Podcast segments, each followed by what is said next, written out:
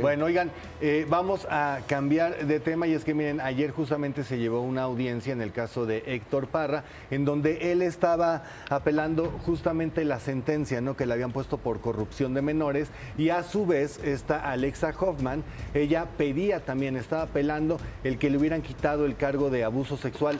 Como veíamos ayer, Alexa no se presenta. ¿Por qué no se presenta? Bueno, pues aquí le tenemos un resumen de lo que sucedió y el por qué Alexa no estuvo ahí.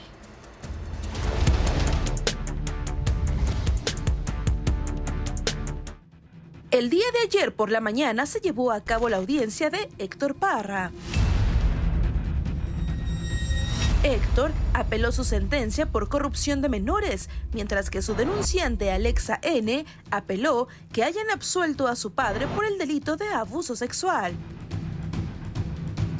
Daniela Parra siempre presente apoyando al actor.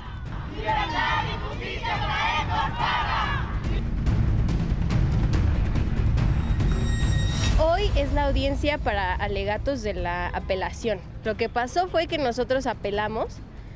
A mi papá se le dieron 10 años por corrupción de menores, pero lo absolvieron por abuso sexual. Entonces, lo que estamos aquí apelando es eh, la sentencia de corrupción de menores. Y ellas están apelando la absolución por abuso sexual, que no debería porque está absuelto.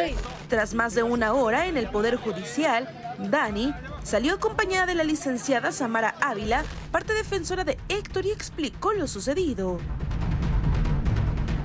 Nos fue muy bien. El señor Héctor Parra, de igual manera, eh, volvió a vertir sus alegatos de viva voz, porque este, de qué se duele de la sentencia de primera instancia. Niega rotundamente haber realizado cualquier tipo de acto, cualquier tipo de abuso, cualquier tipo de anomalía en contra de su hija. Y estamos en el entendido de que este, fue escuchado nuevamente por estos tres magistrados de, honorables de la novena sala. Vamos a esperar resolución, chicos. Hoy no, hoy no fue eh, resuelto todavía. Nos van a tardar los tres días de ley, hasta a más tardar el día lunes estaríamos con la sentencia. El día de hoy vino eh, Alexa. No se presentaron, no se presentaron, llegaron incluso dos asesores diversos que no habíamos tenido contacto con ellos en todo juicio, eh, protestaron y aceptaron cargo aquí en la audiencia, Mm, refirieron que no iban a venir ninguna de las víctimas. Desconozco, nada más dijeron que no iban a acudir, le hicieron saber eh, los agravios, estamos confirmando lo que ya está manifestado por escrito, conforme a derecho del señor Héctor. ¿Afecta que no hayan venido? Eh, pues cuando nos interesa un asunto tenemos que estar presentes. La intención es estar eh, hasta el final del juicio porque es ahora sí que también el interés de, de las partes, estar presentes. La, la intención de nosotros como defensa es muy clara, queremos que lo absuelvan en su totalidad. Eh, ya está absuelto de abuso sexual, como ustedes lo saben. Vamos por la absolución de corrupción de menores, por favor. A pesar de que ya se le dictó sentencia a él. Sí, claro, esta es la segunda instancia. Los magistrados son los, eh, eh, los idóneos para en esta instancia resolver que la primera sentencia no está conforme a derecho y que merece su libertad el señor Héctor Parra. La verdad estamos muy confiados y como lo dijo Sam, mi papá de verdad habló lo que tenía que decir, habló contundentemente y de verdad que pues no hay otra, de verdad todo lo que dice mi papá no es solo su dicho, sino son las cosas que están en la carpeta, las pruebas, todo lo que está, de verdad que habla más de la inocencia de mi papá que de su culpa. ¿Cómo dice tu papá físicamente, emocionalmente? Mi papá está muy bien, gracias a Dios. Eh, Está muy bien, de hecho lo veo ah, más fuerte aún, lo veo con los pies en la tierra y, bien- y sabe bien lo que está pasando, lo que está diciendo y todo lo que está pasando aquí afuera. Él está muy, muy, muy con los pies en la tierra. Dani, ¿están preparados para cualquier tipo de situación, sea favorable o no? Para cualquier tipo de situación, nosotros vamos a llegar hasta las últimas consecuencias si es necesario.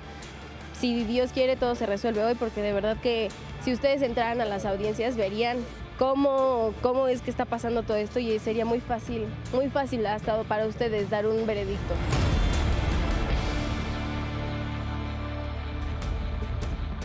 Mira, decía Dani, si ustedes entraran a las audiencias, sería muy fácil darse cuenta cómo todo es eh, fácil para, eh, en- a favor de ellos. Desafortunadamente, y también mencionaba de la carpeta de investigación que tiene muchas pruebas que más allá de culpabilidad hablan de su inocencia y lo defienden. Desafortunadamente, o sea, yo no dudo de, de lo que diga ella, pero desafortunadamente la realidad es otra. La realidad es que hay, Hay una, una sentencia, sentencia. eh, sí lo absolvieron de una, están luchando una parte porque no se, se elimine ese cargo que estaban pidiendo, la otra porque se quita el otro, pero al final, hasta el día de hoy, Hay una es sentencia. culpable.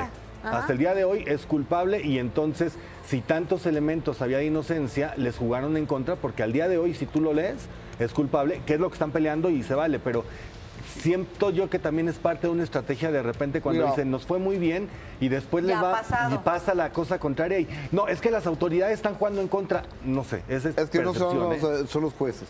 Sí, el claro. sistema penal, bueno, los jueces.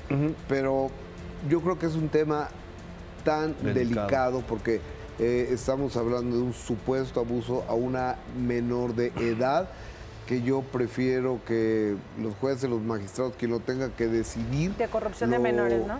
eh, Sí, ya, ya, ya cambió, el Cambió, cargo. o sea, no el abuso, Ah, sino la corrupción de el menores, corrupción. que de todos Pues, modos de- tiene de- una gravedad eh, es una, tremenda. Es una sí. cosa tremenda que prefiero ni siquiera yo, en lo personal, Sí, no, hacer pues es que, ¿qué hacemos? una dar un punto, un punto de vista, una aseveración.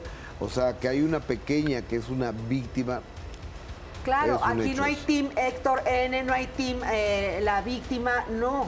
Aquí la situación es que la ley tiene que determinar, y me estaba contando alguien que estaba al interior de ahí, no puedo revelar quién, que, que los magistrados, que eran tres, quienes escucharon esta, esta postura o, o los- o el argumento del indiciado, pues parece que no van a tomar una decisión definitiva como se espera y muy probablemente se tenga que ir a agotar, vaya, las instancias, el señor Héctor N. Claro. Al amparo. Ahora- Es que al la siguiente- amparo. Ahora, aquí Así no es. es. la hoguera, coincido en esa parte, pero lo que vemos desde afuera, pues es por los opuestos de un mismo papá, ¿no? Una hija que cree totalmente, que es Dani Parra, que ella, que ella no vivió nada de esto y pues ella va en la defensa de su papá, de su realidad, que puede ser distinta a la que vivió su hermana, ¿no? Y ahora en la nota no veíamos lo de Alexa, porque justamente Alexa no va a esta audiencia, manda a dos representantes, porque en esta audiencia quien iba a hablar y quien iba a externar las cosas Era era, Héctor. Héctor. Entonces, a defensa de Alexa, es que no es que no vaya porque no quiera o, o- No. o porque No era Porque necesario. ella en desacato de algo. eh. Porque por seguridad para ella, eh, para la posible víctima, que en este caso sí es víctima declarada, para no revictimizarla, es que deciden que no asista y mandan a dos representantes en su lugar. Del equipo legal, así es.